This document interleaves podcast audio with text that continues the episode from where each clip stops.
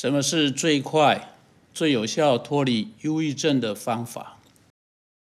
这个问题以一种形式或另一种形式不断的出现，不仅是在个人辅导的时候，或者是从人打过来电话，或者收到的 email、简讯，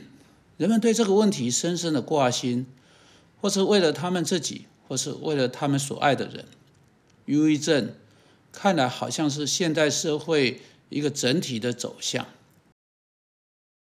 但一开始我们要知道我们所说的忧郁症是什么意思。有些人用这个字眼相当的笼统，那有些人用的范围很窄小。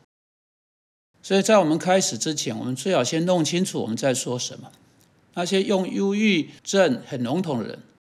用一般性很松散的意涵去代表任何种类的萎靡不振、沮丧的心情，但这不是我们在这一次广播中所要去使用的。我们每一个人都有心情低落的时候，如同使徒保罗在哥林多后书四章八节说的：“我们四面受敌，却不被困住；心里作难，却不致失望。”保罗意思是他也有心情低落时候，但是他并没有放弃责任。以狭义的意涵来说，忧郁是指心情低落而又放弃责任。我们在这里所说到的忧郁的问题，是以狭义的来说，就是一个人有的态度影响到他在生活上做出负责任的反应的能力，去爱上帝和爱邻舍如同自己。他的家庭事务，他的责任都被弃置一旁，他把他所知道应该去做的事情置之不理，因为他并不觉得他喜欢去做这些事情。所以，当我们谈到忧虑的时候，这才是我们在谈的啊。好，在在辅导当中最常遇到、最常见到的，因着忧虑而心情低落，并且放弃责任的有两种人，就是。女人和传道人，当然也有像传道人的人，有些是呃老师，呃或者学生。你说为什么是女人和传道人啊？因为他们是必须要为自己本身的责任安排生活结构，然后要采取自律的行动来完成这些责任的。他们的时间、他们的活动、他们的行程都是要自律管理的。当一个人他出去工作，早上八点上班，下午五点下班，除了午餐时间十二点到一点，他在工作期间，他被期待哈啊，早到中午要生产出多少数量的产品，到了下午下班的时候还要生产多少数量的产品，他会有人来检查他的工作，会检查他上下班的打卡记记录，他的生活结构是别人替他定下的。像这样的人很少被发现会得到忧郁症的问题，反而像家庭主妇、像传道人、像老师，他们每一天都要给自己设定自己的行程，然后必须要守住这些行程，就很容易发现他们疏于他啊，他们去做他们应该做的事情，而且在他们所做的事情上面啊进度落后了，所以这些人就很容易有忧郁倾向。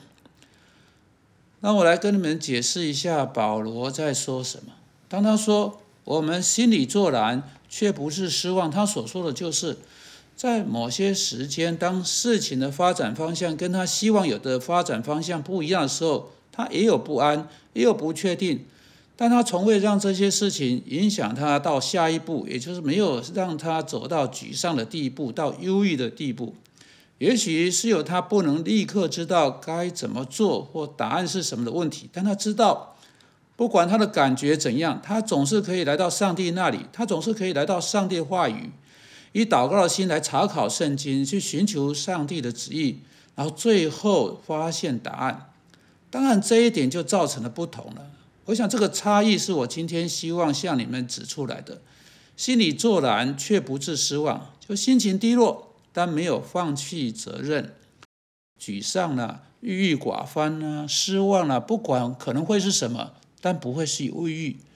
没有人需要成为，没有人需要成为忧郁的人。我们都有沮丧的时候，我们都有心情低落的时候。但是今天我们不是在谈这个。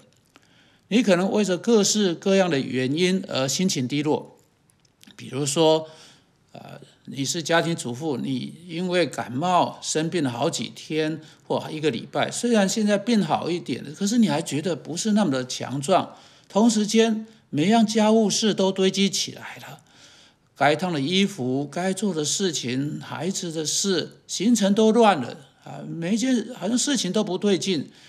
而且你并不觉得你那么想去做那些家务，因为你还是很虚弱。你不觉得你喜欢做这些家庭杂务，因为事情已经有一个礼拜堆在那里，没有人去做，现在又有比平常要做更多的事情等着去做。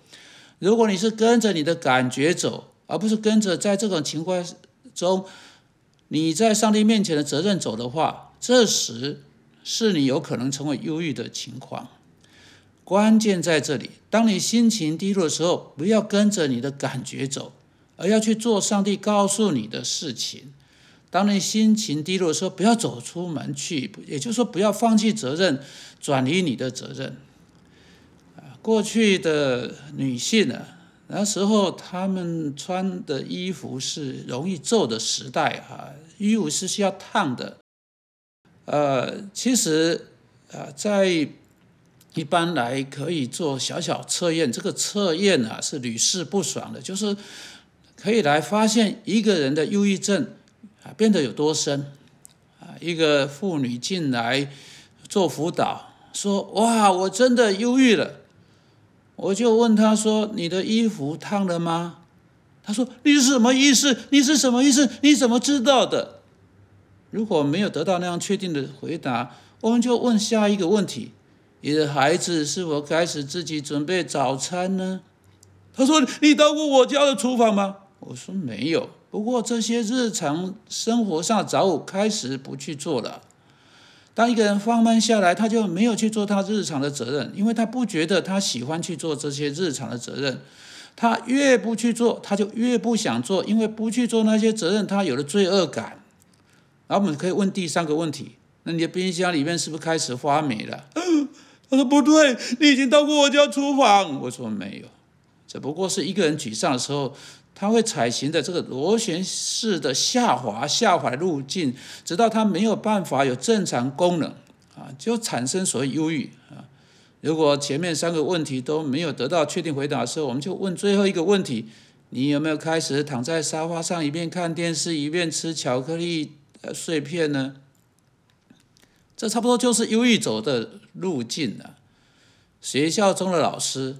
一份又一份没有打成绩的考试卷堆积起来，一份又一份未批改的作业堆积起来，堆积起来东西越高，这个人的心情就越低落，越来越低落，然后就来到忧郁啊，使他不再能够正常的运作。答案是什么？答案简单。答案就是照着上帝放在你身上的责任去做，不管是家庭主妇，不管是传道人，不管是老师，不管是学生，不管是什么人，你照着上帝给你的责任去做，不管你喜欢不喜欢。这个关键很简单，也很你要避开未来未来时日不日不致落入忧郁的关键，就是去安排你生活上的行程。是你在心情好的时候所做的安排，而不是在心情低落的时候所做的安排，并照着你相信在神的面前是恰当的那个行程去做，照着做，不管你喜欢不喜欢。当你负责任的照着你知道上帝呼召你去做的事情去做，而不是照着你的感觉去做的时候，上帝一定会祝福你。感觉时常会欺骗你，使你进到那个螺旋式往下降的忧郁去。主啊，求你帮助那些在听广播的人，以及那些知道他们也有这个问题的人。当他们去寻寻求为替他们死而复活的主而活的时候，求你帮助他们，接着他们去做他们被他们搁置下来的这些事物，并在每一天负责任的继续下去，使他们能够脱离忧郁症。我们奉基督的名祷告，阿门。